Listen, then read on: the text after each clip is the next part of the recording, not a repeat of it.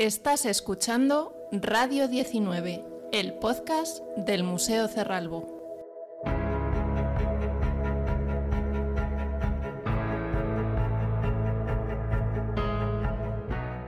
Hola cerralbianos, bienvenidos al capítulo 19 de Radio 19, un episodio muy simbólico ya que en ese siglo, en el siglo XIX, nació el Marqués y además se construyó nuestro palacio.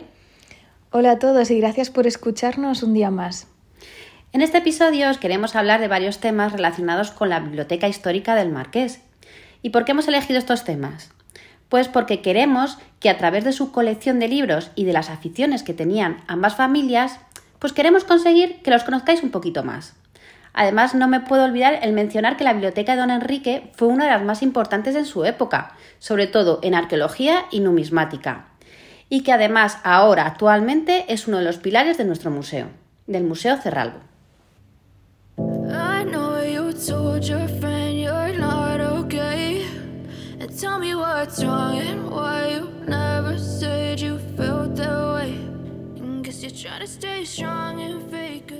Bueno, pues ¿de dónde surge o de dónde viene el interés por crear una biblioteca?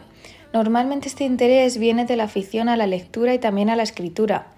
Enrique de Aguilera, marqués de Cerralbo, y su amigo hijastro Antonio del Valle tenían una gran afición por la lectura y por la escritura. Enrique y Antonio se conocieron mientras cursaban estudios de filosofía y letras en la Universidad Central, durante este periodo crearon, junto con otros compañeros, la Sociedad Literaria La Alborada. En esta sociedad celebraron veladas sobre temas literarios y artísticos. Además de la lectura, también se interesaron y cultivaron la escritura. Antonio se centró en la poesía y la narrativa e incluso colaboró con algunos periódicos. Por su parte, el marqués de Cerralbo destacó por sus ensayos históricos y arqueológicos, por sus discursos y por las conferencias e incluso también llegó a escribir varios poemas. La verdad es que me parece admirable que una persona dedicara su tiempo a tantas aficiones. Que muchos podéis pensar que también el Marqués contaba con muchos recursos, pero eso no creo que no resta relevancia a lo que este hombre hizo, que es que encima consiguió que todo lo que logró y reunió haya perdurado en el tiempo. Totalmente. La verdad es que qué cantidad de cosas hizo a lo largo de su vida. Además de sus cargos políticos como senador y presidente del Partido Carlista, tuvo tiempo de dedicarse a la cría caballar, a la investigación histórica y arqueológica llevando a cabo numerosas excavaciones e incluso también llegó a coleccionar numerosas obras viajando por varios países y todo después de todo esto le dio tiempo a dejarnos numerosos escritos. Pues todos sus intereses y su afán por la lectura podemos verlos ampliamente reflejados en su biblioteca. En la actualidad, la Biblioteca Histórica del Museo Cerralbo cuenta con 8.914 títulos, que fue reuniendo a lo largo de su vida. Entre ellos encontramos obras de literatura, arte, geografía, historia, arqueología, numismática, caballos, política, guías de viaje, catálogos de exposiciones y un largo etcétera. Muchos de estos libros los reunió no solo por su contenido, también adquirió ejemplares por el mero gusto de coleccionarlos, libros raros, únicos, incunables, primeras ediciones, libros ilustrados y libros en idiomas que no conocía, pero que eran de una gran calidad artística. En definitiva, que nos encontramos con una biblioteca para el estudio, pero también con una biblioteca de coleccionista.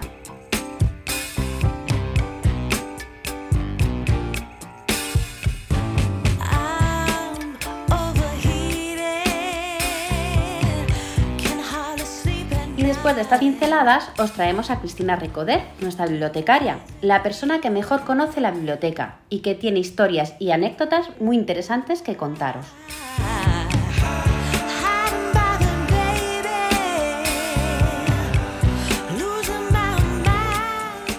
Además, Cristina es la primera bibliotecaria del Museo Cerralbo. Anteriormente a su llegada, la biblioteca estuvo atendida por Pilar Calzas Cintero y Paloma López Rubio, existiendo periodos en los que no se pudo trabajar en ella porque no había personal. Pero volvamos a Cristina. Queremos darte la bienvenida a nuestro programa y agradecerte que estés hoy con nosotras. Gracias a vosotras por contar conmigo. Pues cuéntanos, Cristina, ¿en qué consiste la biblioteca del Marqués de Cerralbo? Pues la biblioteca bibliográfica del Marqués de Cerralbo atiende a dos criterios. Por un lado, encontramos libros que compra por su amor al libro como objeto de arte, y por otro, nutre su biblioteca con libros que le permiten documentarse en aquellas materias que eran de su interés relacionadas con sus inquietudes intelectuales. Me refiero a los libros de arqueología, numismática, historia del arte, guías de viaje o cría caballar, entre otros. ¿Y todos estos ejemplares, Cristina, cuándo los adquirió? ¿Los adquirió en una compra general o fue reuniendo los libros a lo largo de su vida? Y además quería preguntarte, ¿conocemos las fechas o el periodo aproximado en que reunió su biblioteca al marqués? Gracias a la fortuna de su abuelo, seguramente pudo adquirir gran parte de la colección de libros, sobre todo los libros más valiosos. Además, una gran cantidad de libros los adquirió durante sus viajes y desde 1900 hasta 1922 ingresan en la Biblioteca del Marqués unas 1.600 publicaciones, sobre todo las relacionadas con su actividad arqueológica. Así podemos decir que casi todos los libros los reúne entre 1885 y 1922. Cristina, no sé si podrías contarnos con un poco más de profundidad los lugares a los que acudía el marqués para conseguir estas obras tan valiosas. Pues los más valiosos los compraba en casas de subastas. Conservamos los catálogos de las subastas a las que acudía en Francia y en España, donde aparecen muchos de los libros que compró. Además, acudía a las mejores librerías de Madrid, como la Librería de los Bibliófilos, de donde proceden ejemplares de autores clásicos, o la Librería de Fernando Fe, famosa por sus tertulias y exposiciones de arte. Además, una gran parte de su biblioteca se nutre de regalos. Se trata de estudios, ensayos y conferencias realizadas por arqueólogos y por carlistas, además de libros de poesía y novelas escritas por personas intelectuales que querían compartir su obra con el marqués y obsequiarle con sus creaciones. Bueno, Cristina, me parece muy interesante todo esto que nos estás contando, pero también me hace reflexionar. Seguro que no todos los libros eran del marqués, ¿verdad? Pienso que muchas veces desconocemos el papel que tuvieron el resto de familiares en la adquisición de la colección. En el caso de la biblioteca, ¿Sabemos si todos los libros pertenecieron al marqués o también hay ejemplares pertenecientes a otros miembros de la familia? Pues efectivamente, como cuentas, en el palacio vivía toda la familia y es evidente que hay libros que pertenecieron a Inocencia, Amelia y Antonio. Por ejemplo, algunos libros de homeopatía o poesía pertenecían a Antonio. También hay libros dedicados a Antonio, además hay una Biblia con anotaciones de Inocencia y muchas partituras que pertenecieron a Amelia. También conservamos ejemplares de revistas que seguramente pertenecieron a las mujeres de la casa. Se trata de revistas relacionadas con la moda parisina, aunque debían de estar guardados en otras estancias del palacio, no en la biblioteca del marqués, ya que actualmente se encuentran en el depósito y no en la biblioteca del piso principal. Cristina, ¿podrías contarnos cómo se organiza este espacio, la biblioteca del Museo Cerralbo? Eh, claro, mira, la biblioteca histórica del piso principal tiene dos pisos. En el piso inferior, el marqués colocó todos los libros encuadernados, entre los que encontramos muchas enciclopedias y colecciones. Por ejemplo, la famosa enciclopedia de Diderot y de Alambert. También encontramos libros de literatura, historia de España, derecho, política, guías de viajes, catálogos de museos, numismática o religión. En el, piso superior, el marqués lo reservó para los libros de gran formato, además de los libros de ciencias naturales, botánica, arte, libros de sociedad y todos los libros del siglo XVI, XVII y XVIII, entre los que encontramos los incunables. Además, la biblioteca tiene una mesa central en la que también se guardan libros de arquitectura, arte, tradicionalismo y muchos armarios repletos de separatas de arqueología. Una cuestión que me llama mucho la atención es que no todos los ejemplares se conservan en la biblioteca histórica del piso principal. ¿Podrías contarnos qué se expone ahí y qué tipo de ejemplares se custodian en los almacenes y por qué? Prácticamente todos los libros de la biblioteca se encuentran en su ubicación original, la que dispuso el marqués. Únicamente hemos llevado a los almacenes los libros más antiguos, entre los que encontramos tres incunables y los manuscritos, libros del siglo XVI, algunos del XVII y algunas publicaciones periódicas, además de separatas que estaban sufriendo en la posición vertical. Aunque la temperatura y la humedad de la biblioteca del Marqués está controlada, hay libros que necesitan una temperatura más baja y constante. Por ello, se han depositado en un almacén dentro de un armario apto para la conservación, donde quedan preservados también del polvo o de otros elementos que pueden ser nocivos para los libros. Para profundizar un poco más, Cristina, y conocer mejor los libros que se conservan en esta biblioteca, cuéntanos, ¿qué tipo de ejemplares encontramos según su producción? Pues, pues, podemos conocer la historia del libro a través de la biblioteca del Marqués de Cerralbo. Cerralbo se ocupó de comprar libros de los mejores impresores de todos los tiempos, buscando joyas de la bibliofilia que dotan de prestigio y belleza su biblioteca. Si hacemos un recorrido por la historia, comenzando con la invención de la imprenta en el siglo XV, destacan tres ejemplares de Koberger, considerado el mayor impresor de todos los tiempos, de origen alemán. En Alemania, como sabéis, nace la imprenta con Gutenberg y rápidamente se extiende por el resto de Europa, llegando pronto a Italia. Encontramos en la Biblioteca del Marqués una versión de la Ciudad de Dios de San Agustín de Gabriel Petri, impresor de renombre, del año 1475. Llegamos así al siglo XVI, cuando aparece por primera vez la portada en los libros. Los impresores comienzan a incorporar motivos arquitectónicos en las portadas, muchas veces a modo de retablo o figuras alegóricas que hacen referencia al contenido de la obra. Destaca una bella portada en la obra Historia delle Guerre e Civili de Romani de Appiano Alessandrino de 1559. Del siglo XVII destacan las impresiones de la familia Ezelvir, familia holandesa que empezó a editar libros en pequeño formato. Se conserva en la biblioteca un libro de esta imprenta de 1637, además de un ejemplar de Baltasar Moreto de 1645. La familia Moreto fue un pilar importante en la imprenta de la Contrarreforma. Del siglo XVIII resaltaría a los impresores españoles, destacando a Joaquín Ibarra y Antonio Sancha, que se consagraron como los mejores impresores europeos por la calidad del papel y la elegancia de la tipografía que utilizaron. Encontramos además libros de la imprenta real, como el ejemplar de Antonio José Cabanilles, un tratado de botánica de 1791. En la biblioteca del Marqués además encontramos libros en castellano, en latín unos 107, en inglés tan solo hay 76, en alemán 38 y en francés 1904 ejemplares. Como veis, es un, es un número bastante elevado, ya que el marqués de Cerralbo dominaba esta lengua a la perfección. Vamos, que es un fondo bastante completo y destacado. De hecho, sabemos que en esa época en la biblioteca del Marqués era considerada como una de las mejores de su tiempo. Por eso quiero seguir hablando, Cristina, de las conocer un poco más sobre las obras conservadas. ¿Cuál es el libro más antiguo o el más raro? Cuéntanos un poco sobre eso. Además, ¿cuál crees que podría ser el más importante y por qué?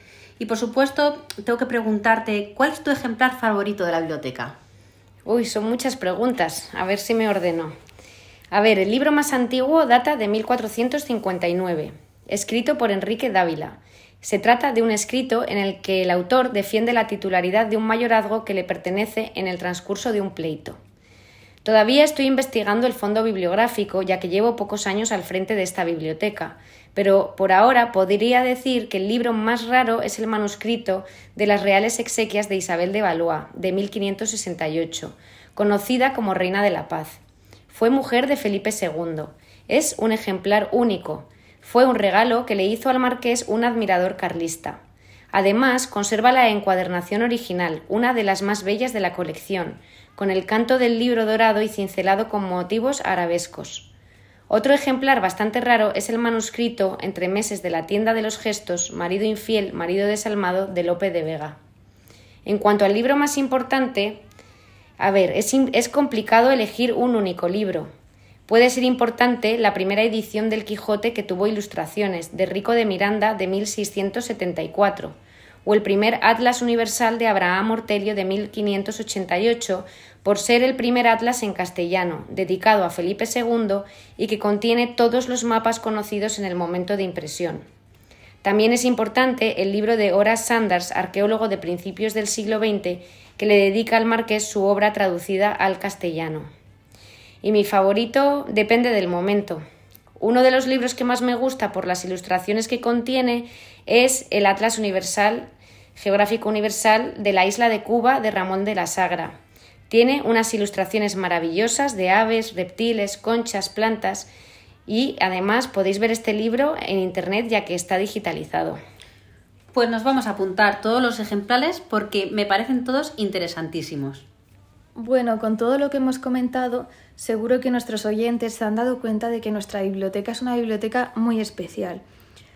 Cristina, ¿podrías explicarnos qué peculiaridades tiene una biblioteca histórica de este tipo en un museo? Claro, a ver, las bibliotecas de museos se encuadran dentro de las bibliotecas especializadas destinadas principalmente a personal investigador. La Biblioteca del Museo Cerralbo pertenece a la red de bibliotecas de museos estatales conocida como BIMUS. Todas compartimos el mismo sistema de gestión informatizada. Trabajamos en red, algo que considero que es muy importante ya que muchas veces los bibliotecarios estamos solos y es esencial estar en comunicación con las demás bibliotecas para compartir información y unificar procesos.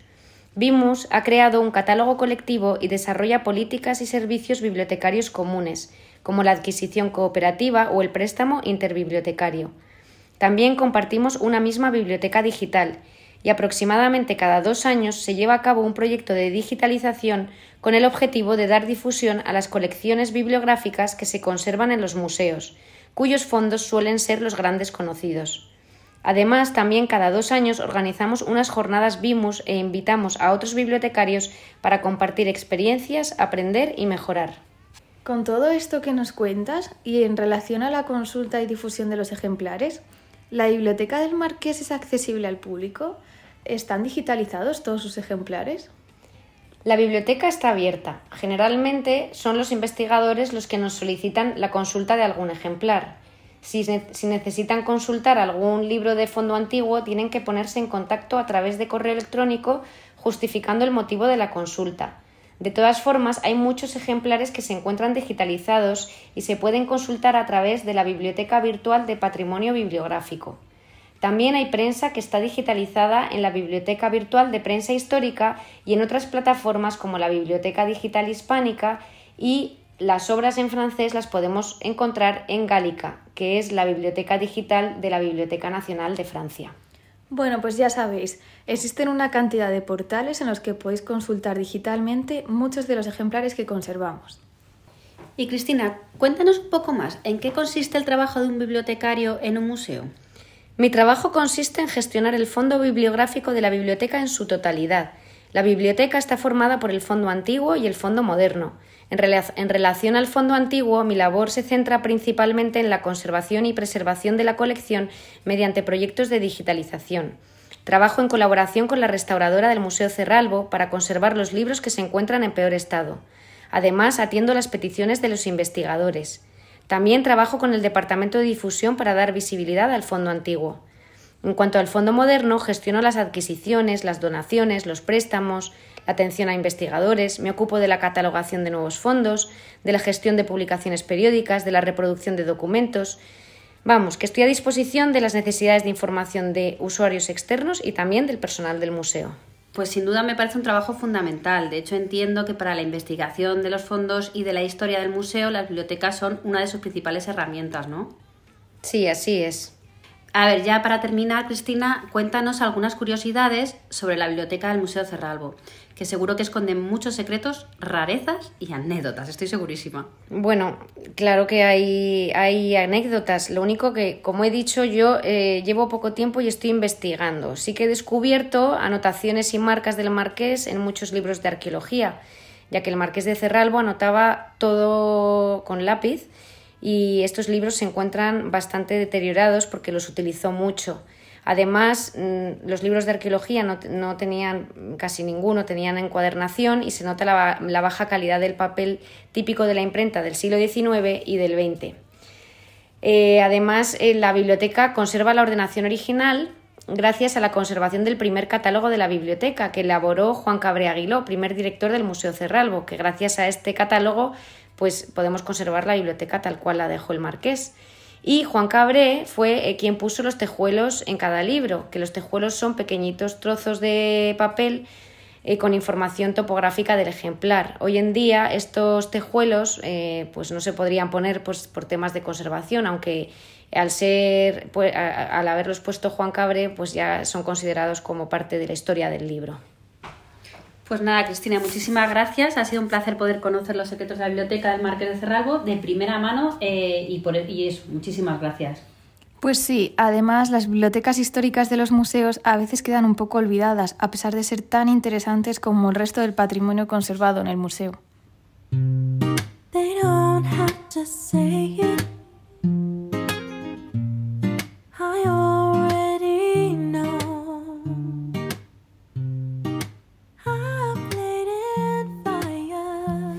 Desde el Museo Cerralbo hemos querido dar visibilidad a la importancia que tiene nuestra biblioteca. Por eso, dentro del marco del centenario de la muerte del Marqués de Cerralbo, que celebramos el pasado 2022, organizamos la exposición temporal Cerralbo Bibliófilo. En esta exposición se mostraron algunas joyas bibliográficas del museo, que tenían una gran importancia y calidad, pero también fueron obras destacadas dentro de la vida de don Enrique de Aguilera y Gamboa. Eh, gracias a ellas eh, podíamos conocer los intereses o la trayectoria profesional del marqués. También se podían ver algunos de los textos escritos por él. Todas estas obras eh, expuestas giraban en torno al coleccionismo de libros que tenía don Enrique, a la cría caballar, al tradicionalismo, a los viajes. Además, también podían verse libros relacionados con disciplinas como la historia, el arte, la literatura, la arquitectura, la numismática, la botánica, la religión. Reunimos como unos 60 ejemplares que hasta la fecha nunca antes han sido expuestos al público. Y a continuación, para todos aquellos que no hayáis podido visitar la exposición Cerralbo Bibliófilo o para aquellos que queráis saber eh, más claves de estas obras, os vamos a hablar sobre algunas de nuestras obras favoritas.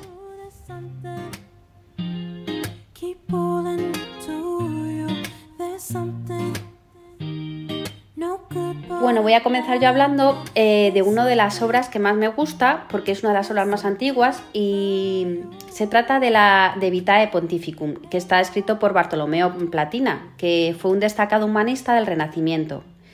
En este libro el autor recoge las biografías de los papas desde el apóstol Pedro, primer padre de la Iglesia, hasta Pablo II en el siglo XV. Lo curioso de esta edición adquirida por el marqués, es que data de 1481, apenas unos 40 años después de la invención de la imprenta. También comentaros que la impresión fue realizada por el famoso Atom Converger, uno de los más importantes de, Europa después de Gutenberg. Su imprenta, de su imprenta perdón, salieron unas 236 obras, de las cuales tres se encuentran en la biblioteca del Museo Cerralbo. Sus obras se caracterizaron por un exquisito cuidado y detalle en su elaboración, en este ejemplar podemos contemplar una letra capital iluminada de una gran belleza. Es por lo tanto una de las joyas de la colección bibliográfica del Marqués. Otro dato que me gustaría destacaros es que eh, Platina añadió opiniones y comentarios en la obra, como por ejemplo el, el relato medieval de la papisa Juana, que es muy interesante y que está basado en la leyenda de una mujer nombrada papa bajo el nombre de Juan. En relación a este episodio, también quiero destacar que se encuentra una inscripción hecha por el propio Marqués de Cerralbo, donde se dice que esta edición es rara, justo por esto que os hemos contado, por la leyenda de la papisa Juana, porque eh, esta anécdota eh, había sido suprimida en la mayoría de las ediciones. Para hablar de mi obra favorita de la exposición Cerralbo Bibliófilo, tenemos que viajar del siglo XV al siglo XVI. Esta obra es El Teatro de la Tierra Universal de Abraham Ortelio. Se trata de una obra cartográfica. Está datada en el año 1588 y es conocida porque reúne una colección de mapas de eh, la parte del mundo que se conocía hasta el siglo XVI. Además, se le considera como el primer atlas moderno de la historia. Su autor, Abraham Ortelio, es considerado el padre de la cartografía flamenca.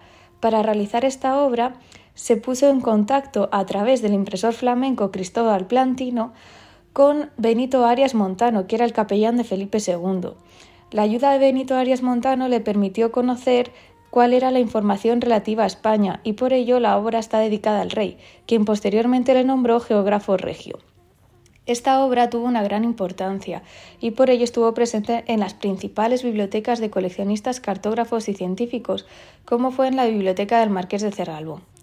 Además, el ejemplar del museo es uno de los escritos más importantes de la cartografía universal, tanto por ser la primera edición en castellano, impresa por uno de los editores e impresores flamencos más importantes de su época, como por su valor artístico añadido, el cual lo podemos ver en la, portada, y en el detalle de los mapas. A todo esto se une una dedicatoria hacia Felipe II. Bueno, pues ahora vamos a pasar al siglo de oro de las letras españolas con el Parnaso Español, colección de poesías escogidas de los más célebres poetas castellanos de 1770. ¿Por qué hemos traído esta obra? ¿O por qué hemos querido hablar, mejor dicho, de esta obra? Porque es la primera que trata de mostrar y difundir la poesía española del siglo de oro. Y es que durante el siglo XVIII la sociedad española empieza a demandar obras en castellano. Juan José López de Sedano se encargó de publicar esta antología histórica de la poesía española impresa por el destacado impresor Joaquín Ibarra, muy admirado por Carlos III. Ibarra se preocupó por la estética de la impresión, llegando a crear varios tipos de letras, destacados por su elegancia, alcanzando una fama que le llevó a ser considerado el mejor impresor de todos los tiempos. Para la producción de esta obra se contó con la colaboración de Antonio Sancha, que además de ser un excelente impresor, encuadernador y librero, creó nuevas técnicas de encuadernación en España, siendo el primero en utilizar la plata como elemento de estampación. Por lo tanto, no es de extrañar que esta obra forma parte de la colección del Marqués de Cerralbo, ya que eh, conociendo ese interés que tenía él por la literatura y en especial por la poesía y por la prosa, pues le interesará obras de este tipo. Bueno, y por último, yo os voy a hablar del Iconet Descripciones de Cabanilles. Este libro pertenece a una colección de seis volúmenes escritos en latín. Fueron publicados entre 1791 y 1801. El impresor fue Lázaro Geiger, regente de la imprenta real. Su autor fue un botánico, naturalista y geógrafo. Fue formado en la Universidad de Valencia y además es conocido porque se convirtió en el primer director del Real Jardín Botánico con una formación científica. Su obra es un compendio de botánica. Esta obra pretende recoger y clasificar todas las plantas estudiadas en sus viajes por España. En ella vemos que realiza unas descripciones precisas. Es curioso que hable de plantas que crecen espontáneamente en España y también de otro tipo de plantas, por ejemplo de las que albergan los jardines. También describe nuevos tipos. Además, es muy curioso que incluye unas representaciones de las mismas de la forma más fiel posible, a través de unos dibujos y grabados, dibujos que además fueron realizados por el propio Cabanilles en todas las láminas. Esta obra se convirtió en una obra de referencia en el campo de la botánica, motivo por el que el marqués de Cerralbo debió de adquirirla. Sin embargo, solo se hizo con el primer volumen, fechado en el año 1791, que es el que conservamos y mostramos en la exposición Cerralbo Bibliófilo.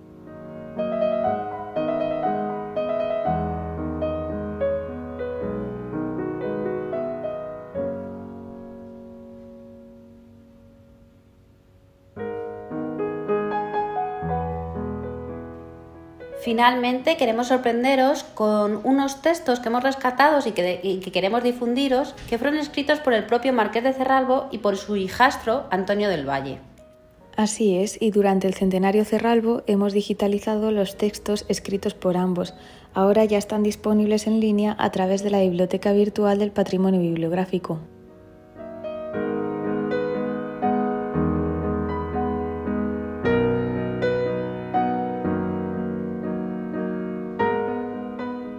Seguro que muchos de nuestros oyentes no conocían esta faceta del marqués. Para que os hagáis una idea, además de sus textos sobre arqueología, que es lo que más se conoce de él, realizó algunos estudios históricos, como por ejemplo la exhaustiva investigación sobre el monasterio de Santa María de Huerta en Soria y el obispo Jiménez de Rada, uno de los monumentos más destacados del patrimonio soriano y por el que el marqués y su familia sentían un especial cariño. Pues efectivamente, esta localidad soriana fue muy importante para la familia. Allí pasaban los veranos en su palacio, que más tarde se convertiría además en sede de operaciones arqueológicas del marqués.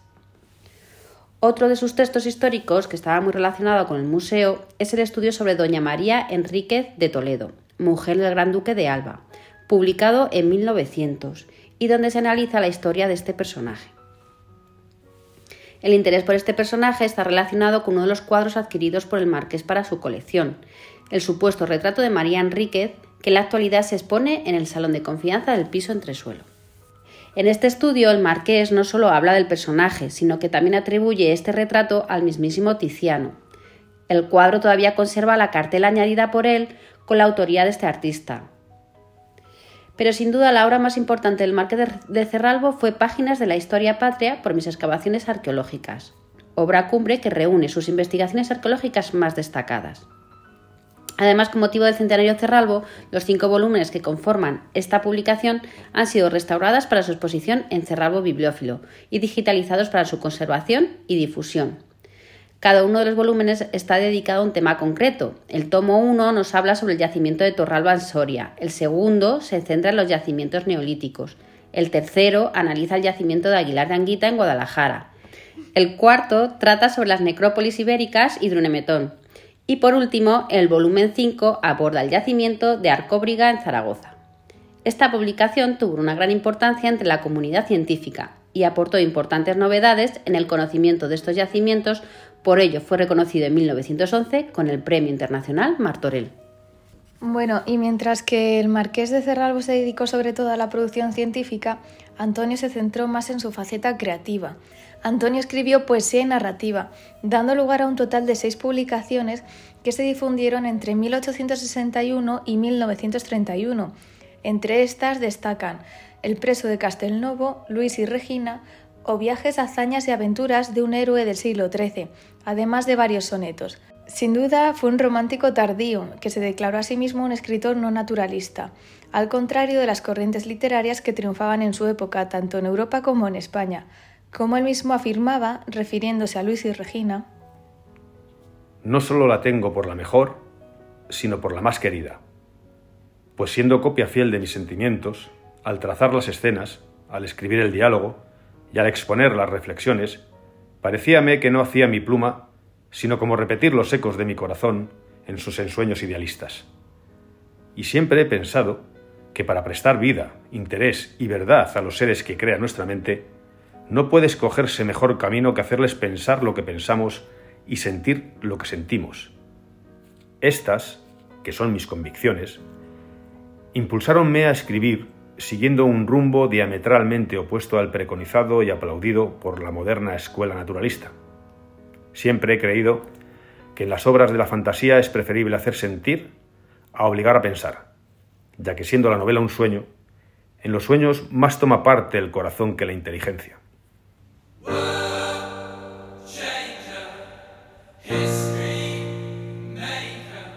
Queridos oyentes, con estas bonitas y elocuentes palabras de Antonio, nos despedimos hasta el próximo podcast. Solo por ahora, ya sabéis que pronto volvemos con más cultura, historia y arte. Os esperamos en el próximo capítulo. Hasta pronto.